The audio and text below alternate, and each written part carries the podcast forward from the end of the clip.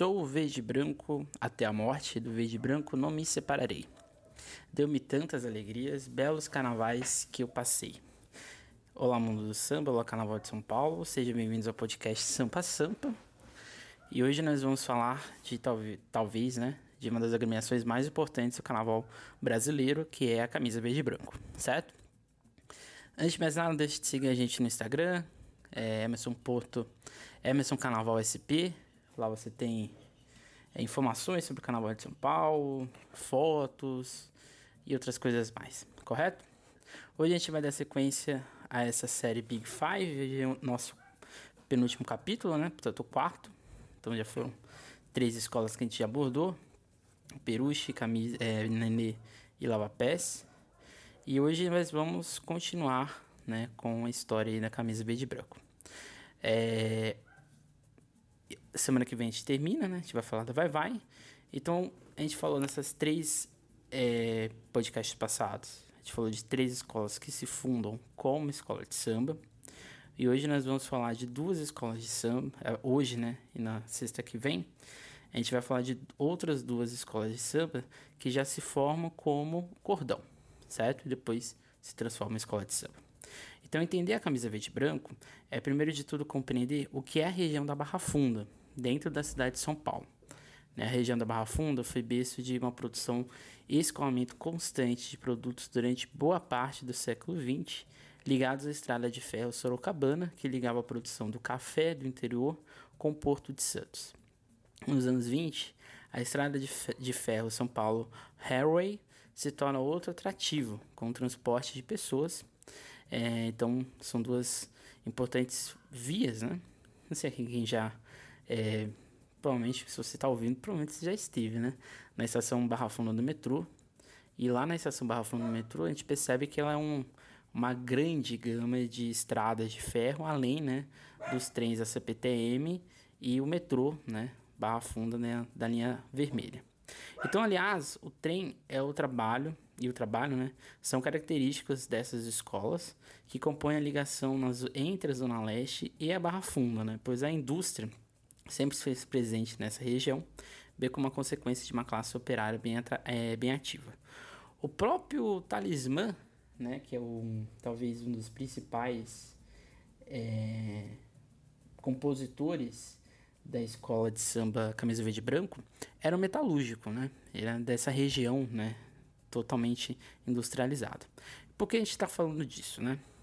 Porque essa região, essa região da, Cami é, da Barra Funda, não só a Barra Funda, mas aí a Lapa, é, um pouco antes ali, é, perto ali dessa região do Campos Elíseos, essa região é uma região profundamente é, complexa nesse início do, dos anos 20 São Paulo, em São Paulo, a cidade, né, passava por uma readaptação da sua realidade, né? São Paulo até quase todo o século XIX era uma espécie de é, província, né? Uma cidade muito provinciana, muito interior, até mesmo colonial.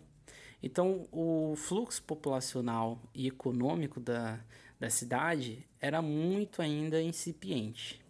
Isso vai se transformar de fato aí, sim, nos anos 20, quando é, a, o combo, né, café, linhas de ferro e indústria se intensificam. E o que marca essa região é exatamente os dois grupos populacionais que vão se fixar na Barra Funda.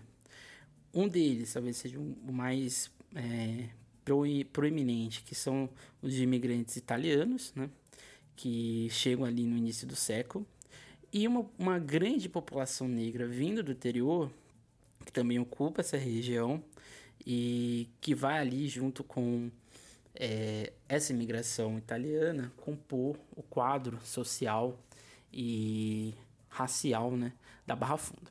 Então a gente pode perceber, né, semana que vem a gente vai falar da Bela Vista, né, a formação da Bela Vista, a gente pode perceber que é muito parecida, né, tanto a Bela Vista como a Barra Funda.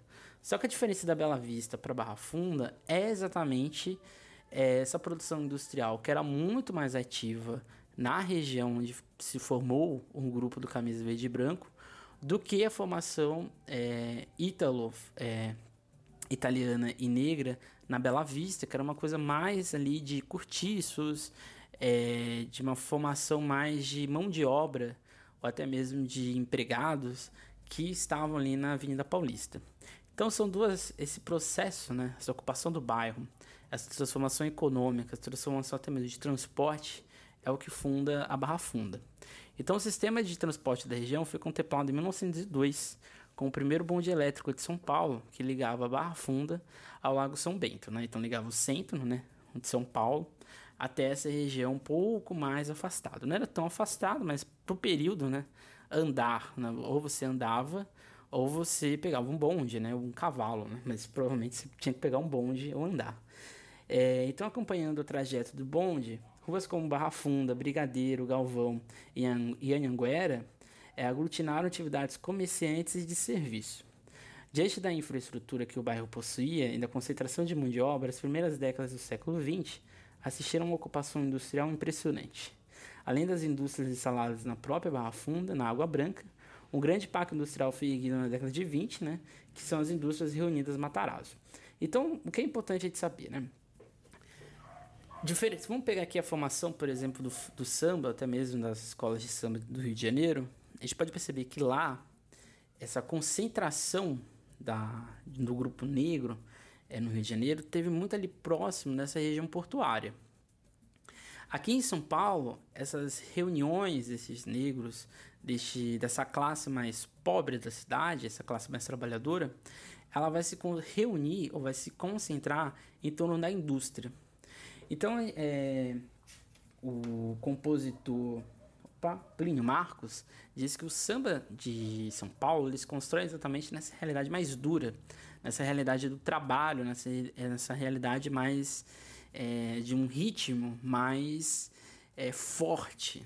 Não é à toa que o carnaval, o, o, o, tipo né, de samba característico de São Paulo, que é inclusive característica tanto da Furiosa quanto da Pegada de Macaco, né? Bateria da Camisa e bateria do Vai Vai, é exatamente esse, esse ritmo mais pesado, mais é, forte né, do samba. E que é característico exatamente dessa formação social do bairro e assim por diante. Então, esse grupo, né, esses dois grupos vão se reunir. Só que diferente do Vai Vai, onde talvez há uma unidade maior entre negros e italianos, aqui na Barra Funda a gente vai ter uma concentração neste carnaval, né, carnaval de cordão, muito mais próximo dessa comunidade negra. Então, o fim desse auge da Barra Funda, né, da, ali da região da Água, da Água Branca, vai acontecer exatamente em duas etapas. A primeira dela é exatamente a crise de 29, que vai assolar o mundo, né? a crise que gera um, uma grande depressão econômica, e o principal produto do Brasil, que era o café, e que tinha uma produção em larga escala exatamente para os Estados Unidos, é, acaba. Junto com isso, vai acontecer gradualmente uma espécie de é, falic é, falecimento, né? de é, queda da fortuna exatamente da família Matarazzo, que começa a ter um declínio neste período. Mas no que diz respeito à cultura, essa região é berço do samba paulistano. Né? Como já falamos anteriormente, o samba de São Paulo surge com grande força no interior, principalmente é, Bom Jesus, Piracicaba e Campinas. Mas em São Paulo, coube aquela população negra da Barra Funda trazer e fundar o ritmo na capital. Assim, o Largo da Banana, que era uma região de venda de banana, né, por isso que o nome, onde hoje seria o Memorial da América Latina, é, se torna exatamente o, o centro, né, onde ocorriam rodas de samba, tiriricas e serestas. Né? Isso ocorre exatamente ao lado é, dessas estradas de ferro, né, né, antigamente, né, até aquele período, né, a estação Barra Funda hoje do metrô e da CPTM era também uma antiga estação, não exatamente naquela localidade, mas ali perto. Então essa região vai ser exatamente um lugar fácil de reunião e aí a gente chega no, no cordão do camisa verde e branco, né? Em 1914 seria fundado por Dionísio Barbosa o primeiro cordão carnavalesco paulista, ou paulistano, né, que é o grupo carnavalesco Barra Funda, formado por membros da população negra e que se sentiam excluídos da festa de Momo, né, a gente, é sempre bom te lembrar que o carnaval em São Paulo ele era sempre visto como uma atividade não muito criativa, né? O carnaval de curso, o carnaval de baile era um carnaval branco, né? Um carnaval elitizado e essa população negra ficava à margem. A gente também discutiu como que outras festividades foram essenciais para este carnaval surgir, né? Como a festa do 13 de maio, os caiapós, Bom Jesus de Pirapora. Só que o que vai se estabelecer em São Paulo são exatamente os cordões, certo? Mas o que era um cordão, né? É, existem é, semelhanças, né, como eu já disse, entre a, Bela, entre a Barra Funda e a Bela Vista, que é exatamente a formação é, desses cordões, né? Esses cordões ele tem uma semelhança muito próxima, que é exatamente a questão é, familiar. Então existe uma rede de sociabilidade muito forte, de solidariedade entre esses componentes. Então era como se fosse um núcleo, uma família. Aí tem um amigo dessa família, tem um amigo do amigo dessa família. Então é uma grande rede, né, que fazem esses cordões se estabelecerem. Então, a historiadora Olga von Simonson, ela diz que encontra-se relativamente próximos aos centros urbanos, né, esses, esses cordões é, comerciais na cidade. Tinham em suas imediações um bairro de classe alta que oferecia empregos domésticos com relativa abundância e eram áreas urbanas desvalorizadas com moradia barata. Isso mostra que, mesmo sendo regiões de grande população pobre, a região possuía uma mescla de oposições e etnias mesmo que em becos precários ou em regiões pouco é, valorizadas. Né? Então, os cordões surgem nas zonas mais estáveis para a população negra poder residir. Isso é importante, né? Porque o, a Bela Vista era um bairro negro de São Paulo, né? Um bairro negro italiano, mas um bairro tipicamente negro de São Paulo, e ficava ao lado da Avenida Paulista. A Barra Funda, né? Um bairro negro italiano, fica exatamente ao lado dos Campos Elíseos, né? Então a gente pode perceber, inclusive o Glicério, o Glicério onde vai surgir a, a Lava Pés, fica exatamente do lado dessa região da República, da que na época era uma região é, mais elitizada. Então a gente pode perceber que essa formação geográfica dos cordões é exatamente uma formação de exclusão, não só social e econômica, mas até mesmo festiva, né? até mesmo de participação. Porque esses cursos, né, que eram os carros né, da, dessa elite branca, passavam exatamente nessas regiões mais pobres. E era como se eles fossem permitidos brincar o carnaval e uma outra população não fosse permitida. Então, duas é, influências formam a sonoridade é, dos cordões em São Paulo, né, que são os festejos vindos do interior, desde os festejos de Pirapora até os ecos sonoros nas igrejas em São Paulo. E outra influência vem de ordem externa, como folguedos de Minas Gerais e Rio de Janeiro, como o rádio e as bandas é, musicais cívicos e militares. Ou seja, a formação musical se encontra longe de ser parecido com ou igual ao carioca, com ritmos e visualidades em um modo de fazer o carnaval bem próprios.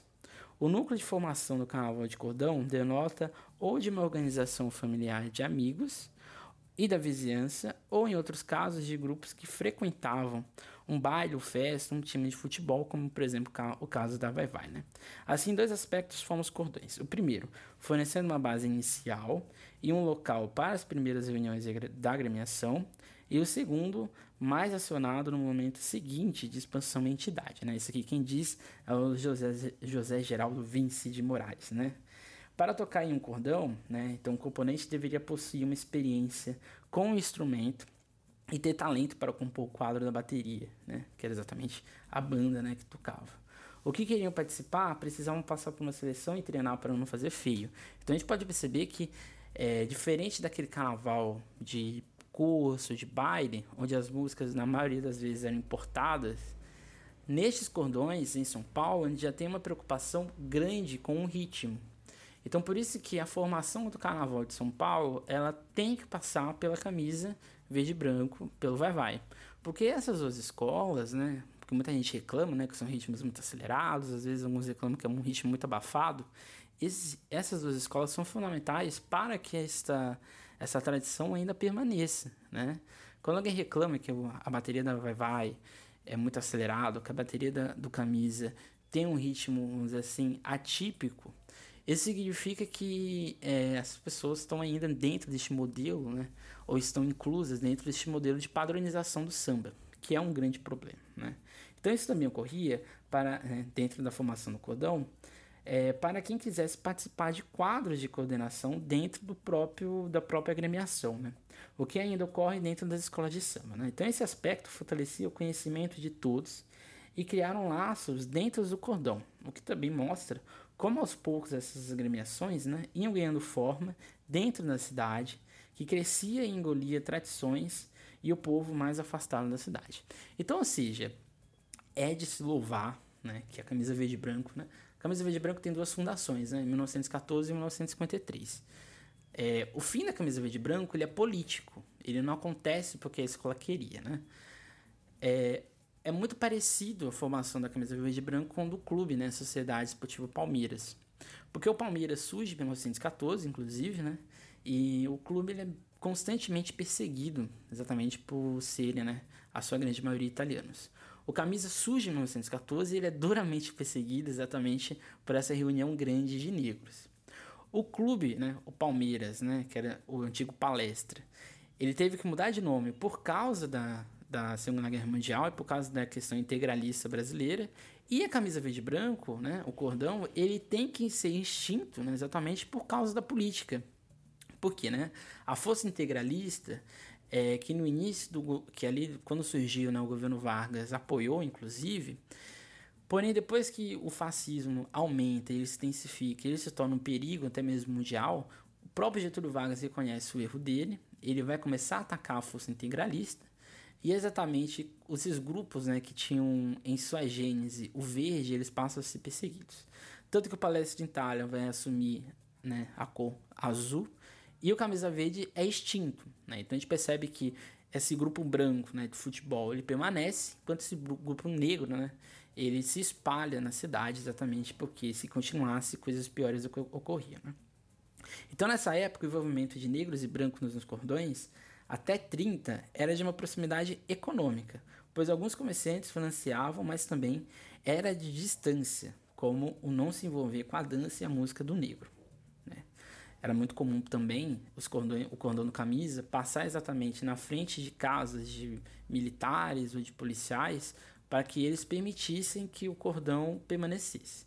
Se eles não quisessem o cordão ali, era correria. Então, com o aumento da, do enquadramento dos blocos carnavalescos, a busca de apoio, consequentemente, maior é, da mídia na prefeitura, tenta acontecer, né? Então, de certa forma, muitos dos carnavais de São Paulo, até mesmo no Rio de Janeiro, eles são patrocinados pela mídia, né? Pelas rádios locais. A Olga von Simpson coloca que o bairro sempre foi o ponto nuclear dentro dos cordões, no sentido de ser o primeiro local de apoio dentro de uma cidade que se complexizava. Então a autora separa essa relação em dois momentos, né? Um período que é o de afirmação e que os cordões não eram nem perseguidos e nem apossa é, apossados, porém somente se apresentavam no bairro, ou seja, não podia sair da Barra Funda, que se saísse da Barra Funda não teria essa rede né, de, de contatos né, para o condor continuar. E o segundo momento corresponde depois de 30, quando as manifestações negras se irradiam pela cidade e vão surgindo outras manifestações em outros bairros. Mas mesmo assim, o perigo de repressão existia, como no caso da Camisa Verde, que tinha que se reunir em uma região afastada, o que mostra a pouca aceitação que a Folia Negra encontrava numa cidade com população predominantemente branca e em larga escala de origem imigrante. E dentro do bairro, os cordões buscavam recursos, né, como por exemplo, uma espécie de mecenato né, que ocorria. Então a relação com a enorme população de imigrantes era fundamental por isso. O clima de amistosidade era importante para ter um bom convívio no bairro. Além disso, muitos desses imigrantes foram, eram possíveis doadores do livro de ouro e por isso mesmo importantes aliados nos cordões nas escolas é, de samba. Então isso aqui é interessante porque né, a gente está falando de tudo isso, né? Porque é importante a gente ter em mente que esse processo de inicial do cordão, ele é fundamental para a gente entender o que é uma escola de samba em São Paulo. É, então, por isso, né, que é importante a gente ter em mente, né? Então, 1914, né, voltando à camisa verde e branca, né? Essa é a realidade do carnaval popular, o pequeno carnaval ou ainda carnaval preto, muda com o surgimento do primeiro cordão carnavalesco. Né? Como vimos anteriormente, os negros já conseguiam realizar de maneira espontânea, nas festas religiosas, na festa de Mogi de Pirapoças, batu Pirapoças Batuques. Né?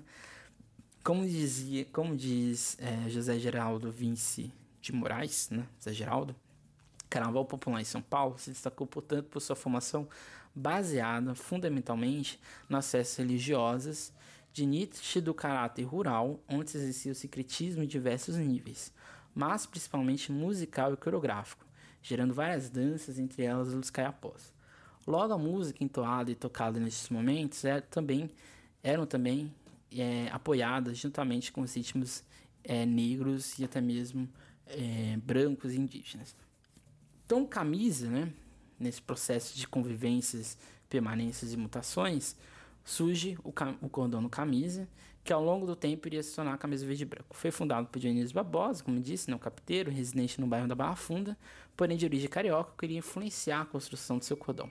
O camisa tinha influência dos ranchos e por isso mesmo possuía uma estrutura. Banda, alguns carrinhos pequenos, não era, uma, não era um carro, não eram coisas bem adereçadas, né? Porta estandarte, mestre-sala e algumas alas. Então era uma espécie... O rancho no Rio de Janeiro é o que forma, né? Muitas é, da estrutura das escolas de samba iriam seguir mais para frente. O próprio Deixa Falar tem uma certa estrutura de rancho, mas esse rancho, né? Essa estrutura do carnaval carioca de rua, junto com o ritmo do carnaval de bumbo de São Paulo, é o que vai fazer exatamente o cordão do camisa e até mesmo o cordão do vai-vai se tornarem diferentes em relação ao que acontecia.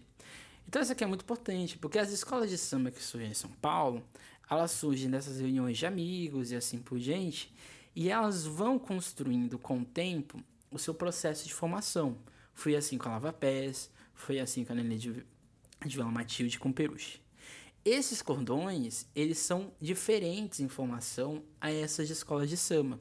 Porque por mais que o cordão camisa tenha é, se, se, ter sido desmembrado ali nos anos 20, 30, é, nos anos 30, lá no final dos anos 30, e voltado na década de 50, e o Cordão Vai Vai, que surge em 30 e vai permanecer até hoje, na década de 70, quando ela se torna escola de samba, ela já tinha uma formação cultural, uma formação musical e um contingente humano muito grande então a grande diferença entre camisa verde branco e vai vai em relação às demais escolas de samba da cidade é que elas sempre estiveram ativas dentro do carnaval e na formação cultural da cidade de São Paulo.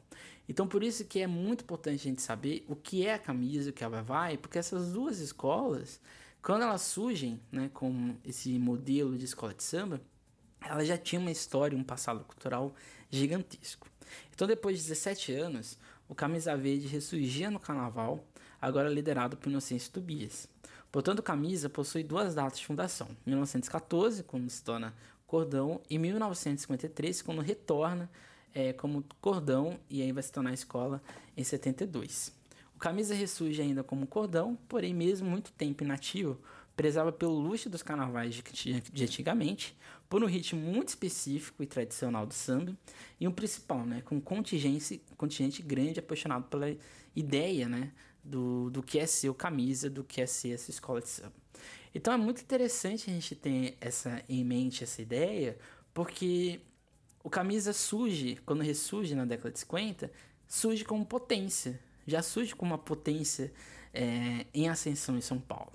É diferente, por exemplo, do surgimento da Nenê e da Peruche, que são escolas que vão pouco a pouco né, se consolidando como escolas de samba. O Camisa já chega é, literalmente ligado a 100 km por hora. E aí só vai ter que exatamente correr a manutenção.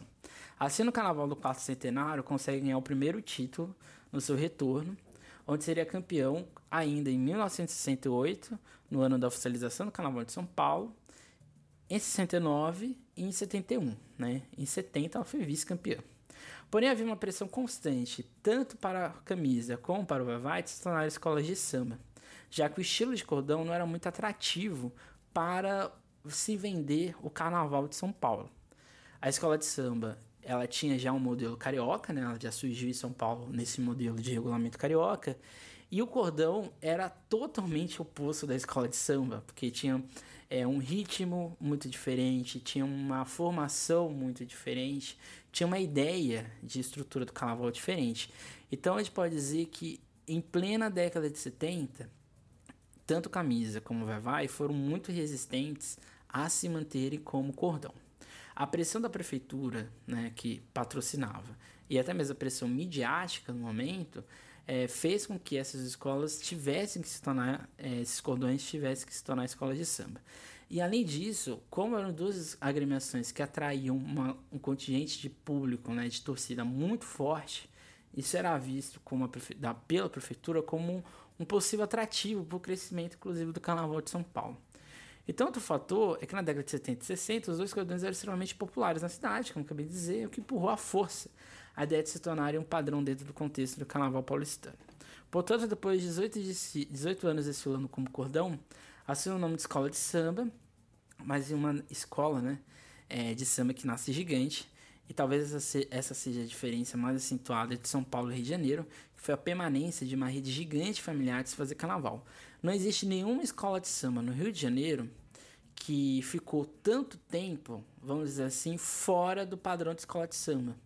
Nem Portela, nem Mangueira, é, Salgueiro, seja lá qual for, nenhuma dessas escolas foram durante muito tempo ou bloco, ou rancho, ou cordão. A, cam... a Vai Vai, por exemplo, ela vai se tornar cordão entre 30 até 70. O camisa vai ser cordão entre 1914 até a década de 30, entre, em ali entre 1953 até 1971. Então é muito tempo que elas se tornam, que elas ficam como esse carnaval passado, esse carnaval, mais tradição. E aqui eu retorno a ideia de tradição no carnaval. No carnaval. A tradição dentro das escolas que eram cordão é uma tradição muito difícil de ser, é, vamos dizer assim, retirada. Por mais que ela se modernize, né? Por mais que a Vai Vai ou Camisa se torne escola de samba com uma modernização, isso nunca vai acontecer por completo. Porque o que fazem elas serem escolas de samba é exatamente esse passado tradicional, é essa forma de agir em sociedade que tem uma lógica muito própria, que é uma lógica de sedimentação muito forte. Então, camisa como escola se torna verdadeiramente uma potência na Tiradentes. Os títulos, a, maioria dos títulos da camisa verde e branco são exatamente neste carnaval de rua, né?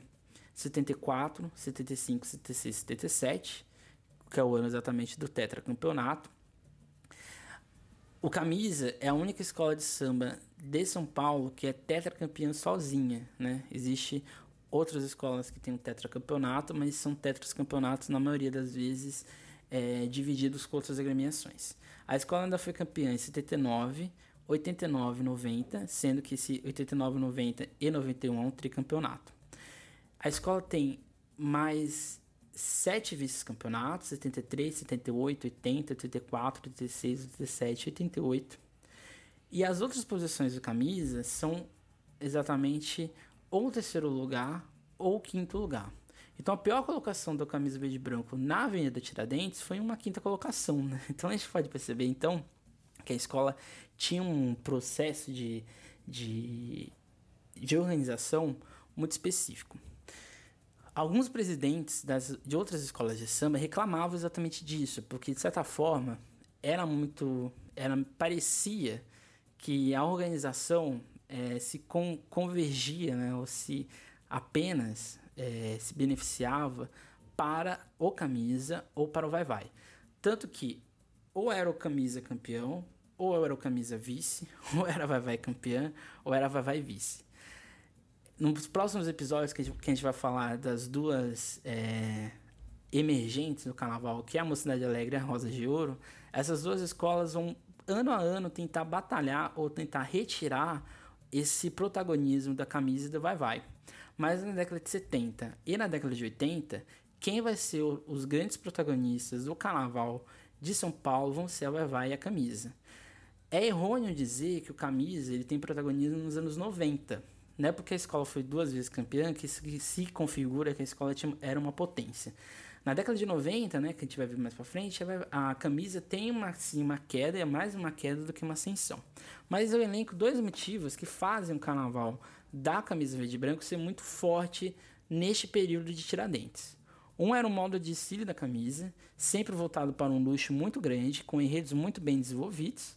A maior, parte, a maior parte deles foi feita pelo carnavalesco Augusto, Augusto Henrique Salles, que tinha uma experiência de desfiles no Carnaval do Rio. Augusto Henrique Salles ele foi carnavalesco da Viradouro, quando a escola desfilava em Niterói. Teve algumas passagens na Mocidade Independente de Padre Miguel também. E talvez o samba enredo seja o grande diferencial do, do Camisa Verde e Branco nesse período. Que, na minha opinião, né, é, a Camisa Verde e Branco é o revolucionário do quesito samba enredo de São Paulo.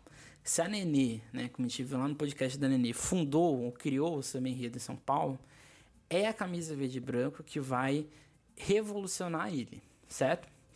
E quem vai ter a mão, ou uma grande mão nisso, é o Talismã, né, que é um dos principais compositores da história do Carnaval do Brasil. E Deval Anselmo era um metalúrgico compositor da camisa e também um dos inovadores é, em São Paulo ao introduzir o refrão chiclete.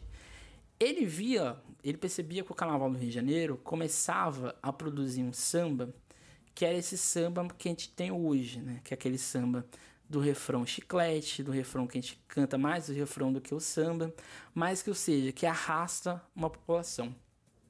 A maioria dos títulos do, do Camisa ou seus vice-campeonatos são com sambas com uma construção rítmica muito próxima e são exatamente originados exatamente de tudo que o Talismã criou. Então o Talismã compôs diversos sambas dentro do Camisa e um dos seus hinos, né, né, que é aquele que a gente contou lá no início, né, sou verde e branco até a morte, do verde e branco não me separarei. E talvez o samba mais lendário de São Paulo, reconhecido como samba do século XX, no Carnaval Paulistano, que é Narainã, né? Era de manhã, Narainã, assim surgiu, né? É, então, outro fator são exatamente os enredos que levaram exatamente esses desfiles históricos, né? Os, o tetracampeonato do Camisa Verde e Branco são de enredos fantásticos, né? Eu aqui cito dois, três, na verdade, que eu acho sensacionais, né? Que é Uma Seta Negra Fulô, de 1974, Atlântida e suas chanchadas, de 1976, tem um refrão bem bem chiclete, né? Mareou, maré, levou, ainda fora mostrar, voar, voei, cruzei o mar, eu sou o cinema popular. Então você percebe que essa rima, né? Essa rima é, vamos dizer assim, bem encaixada, né? É, mareou, maré, levou, ainda fora mostrar, voar, voei, cruzei o mar, eu sou o cinema popular. Então, seja, é uma construção rítmica que pega o público e o público sai cantando aí pro, pro resto da cidade de São Paulo. Narairã, né, que a gente acabou de falar, que é o último título desse período, né, que era de manhã, Narairã se surgiu. É, Negros Maravilhosos, de 82, achei uma bola de ferro, dentro dela uma corrente, tinha osso de canela, deu tristeza em minha mente, esse osso de canela veio de outro continente. Que é exatamente uma outra característica do camisa verde e branco, que é essa assimilação e essa identidade afro-brasileira muito forte, né, que constrói né? A camisa verde e branca é praticamente um outro quilombo, né? um quilombo na Barra Funda, em São Paulo. Em 1979, né, camisa verde e branco e canta e traz filosofia, quem gasta tudo hoje, no outro dia assovia, né, que é exatamente o quem gasta tudo em um dia, no outro dia, quem gasta tudo em, em um dia, no outro subia, né, que é esse período ali entre 89, 90 e 91, mas principalmente 89 e 90, né, que é esse tricampeonato da escola, que a gente vai ter exatamente uma um, um, uma série de enredos críticos, né? A gente estava passando ali pelo processo de redemocratização do Brasil e a Camisa Verde e Branco foi uma escola que sempre foi atuante nesse tipo de enredo também crítico. O Carnaval da Tiradentes criou uma verdadeira rivalidade né, entre os cordões do vai-vai do camisa, em que as confusões eram reais, né? principalmente nas apurações. As apurações do Carnaval de São Paulo na década de 70 e 80 são incríveis não é nem por, né, porque é por causa da confusão, mas era porque era muito folclórico, né? Quem aqui tiver a oportunidade de é, é, ler, procurar jornais antigos sobre carnaval, você vai perceber que ou a apuração não conseguia terminar, ou o presidente do Vai Vai reclamava do presidente do Camisa porque a escola era campeã, ou o presidente do Camisa reclamava da Vai Vai porque a escola era campeã, ou a camisa vai, vai e reclamava que a mocidade foi campeã, que a Rosas foi campeã, que a Nenê foi campeã e assim por diante. Então, esse carnaval de 70 e 80, ele é também um carnaval da rivalidade crescente e até hoje, diria, mas hoje mais saudável, né? na época até mesmo um pouco agressiva, entre o Vai Vai e o Camisa Verde e Branco. Cria essa ideia de que a Nenê é uma, é uma, tem uma nação rival, a Vai Vai e assim por diante, mas isso é balela, gente. A grande rivalidade do carnaval paulistano nesse período de Tiradentes é exatamente entre Vai Vai e Camisa Verde e Branco. Porém, a rivalidade acentuou o crescimento das duas escolas e do próprio carnaval, né? Por quê, né? Todo mundo queria ganhar do Vai Vai, todo mundo queria ganhar da Camisa Verde e Branco. Então, assim, Rosas de Ouro se reestrutura de uma forma muito mais organizada. Mocidade Alegre, que era uma escola organizada, se reestrutura mais ainda. Nenê de Vila Matilde vai sempre buscar né, essas duas escolas. Peruche, né, que embora tivesse em crise, buscava é, esse protagonismo. Então, a importância da camisa verde e branca do Vai Vai, além dessa formação rítmica, nessa formação cultural, nessa formação histórica, é exatamente de puxar o Carnaval de São Paulo para um protagonismo, né? Que aí sim a gente vai ter com o Sambódromo. Porém, o Carnaval na era Sambódromo é de resquícios, né? O início, né? De resquícios da Tiradentes. Na década de 80, né, em 1980, morre o seu Inocêncio Tobias, e aí vai deixar uma herança familiar para a escola, né, principalmente para o seu filho e para sua antiga mulher, que é a Magali. Né. Porém, o início do sambódromo, né, separa a camisa verde e branco no sambódromo em dois, dois períodos. Entre 1993 até o período de 1996, quando a escola vai ter ali um, uma relação ou de que ganha, ou de que é vice, ou que fica ali no pódio.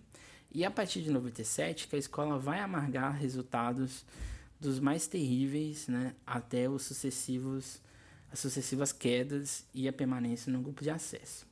Então, entre 91 e, 90, em 91 e 93, a escola é campeã, né? Como eu disse, a escola pega essa euforia da Tiradentes e apenas transporta para o AMB. Além disso, acumulou um vice e dois terceiros lugares. Mas em 96, a escola amarga o seu primeiro descenso, né, quando a escola fica em nono lugar. Em 97, a escola desfila no acesso, ganha e volta em 98. Porém, já com uma dificuldade de se manter dentro deste carnaval profissional e midiático do Sambódromo. A escola volta a cair em 2006 e volta né, em 2007, ela é campeã e retorna em 2008. 2008 a escola cai e ela vai ficar no acesso até 2011 e ela retorna novamente em 2012 e desde 2013 a escola se encontra no grupo de acesso. Em algumas vezes eu diria que a camisa verde e branco é, fleta com perigo, né? Porque muitas das vezes parece que a gente é, vai ter a triste notícia que a camisa verde e branco vai pro acesso do, pro grupo 3, né? Infelizmente, né? Dessas cinco escolas que a gente tá abordando nessa série, né? A Lava Pé está no OESP, Peru está no grupo 3, o Nenê, a Nenê está no grupo 3, a, a Camisa está no acesso e a Vai Vai retornou, né? Depois da sua primeira queda. Então o Carnaval do Sambódromo vai gerar exatamente o que, né? Exatamente essa crise de não conseguir competir com o modelo que a escola, de certa forma, iniciou. Porque por mais que a escola na década de 70 e 80 início dos 90 fosse exatamente uma grande potência do Carnaval de São Paulo, isso não conseguiu é, andar junto com o profissionalismo e com essa ideia de mídia, né, com esse sambódromo gigantesco, totalmente branco, iluminado, é, a escola não conseguiu exatamente desfilar a essa altura, né? Tanto que o carnaval de 2004 e 2005, né, que é um carnaval é, quando o carnaval de São Paulo começa a se tornar bem grande, né, com alegorias gigantescas e assim por gente, o camisa verde e branco não consegue acompanhar, né? Não consegue fazer essas alegorias gigantescas, não consegue fazer é, essa espetacularização do carnaval. Se fosse aquele carnaval ainda, né? Aquele carnaval de é, alegoria simples, que não precisa ser gigantesca, né? Aqueles bonecões gigantes, talvez a camisa verde e branco fosse ainda hegemônica. Isso não tenho nenhuma dúvida. Porque o grande, o grande cerne do camisa são sambas e esse ritmo, né? E exatamente essa organização de luxo, que sempre foi uma marca da escola. No podcast passado, eu apontei como a oficialização ofusca o crescimento do Peruche, bem como o desenvolvimento de seu bairro. No Camisa ocorre o inverso. A oficialização de 68 profissionaliza uma potência do carnaval, né? porque de certa forma esse modelo de organização do, da oficialização é, faz o Peruche se tornar ainda mais potente, né? A camisa, né? Ainda mais potente. Porém, a escola não possuía uma organização de samba, é, tinha uma organização mais de samba do que de empresa, né? As escolas que surgem depois da oficialização, como elas surgem na década de 60, né? A maioria ali depois na década de 70, ela já surge no modelo já empresarial. A camisa não, a camisa ela já era um cordão, depois se torna escola e ela apenas se profissionaliza ainda mais dentro da ideia de samba. Mas o clima de empresa e o espetáculo do sambódromo não conseguem gerar gasto suficiente para a escola manter o fôlego de concorrência, né? algo que aconteceu com a Nenê de Vila Matilde também. Mas a camisa não se resume a sua fase atual, mas a todo seu passado de luta, de perseguição dupla, né? É, lá do integralismo, né, que faz o, o cordão é, desaparecer, e depois na década de 70, quando a escola é censurada pela ditadura militar por causa do enredo do João Cândido Guerreiro, né, o mestre sala dos mares, que vai voltar, né, vai ser feito de fato em 2003. Isso em nenhum momento esmoreceu a escola, né? Em nenhum momento a gente vê no componente do camisa verde branco um sentimento de derrota. A escola pode estar desfilando no acesso 2, pode estar desfilando no último grupo, que a escola vai estar lá presente, e não só a escola, o seu torcedor, que acho que é o mais importante, né? E aqui eu retorno aquele ensaio épico, né? Que tinha camisa, peruche, vai vai, nenê. Aquele ensaio no AMB foi a prova viva de como essas escolas, essas escolas de samba, mesmo estando numa crise, mesmo estando no protagonismo do jornalismo de carnaval, principalmente esse jornalismo que é, é da Globo, né, que é só as escolas especial, mesmo assim a gente percebe que essas escolas atraem, arrastam multidões, né?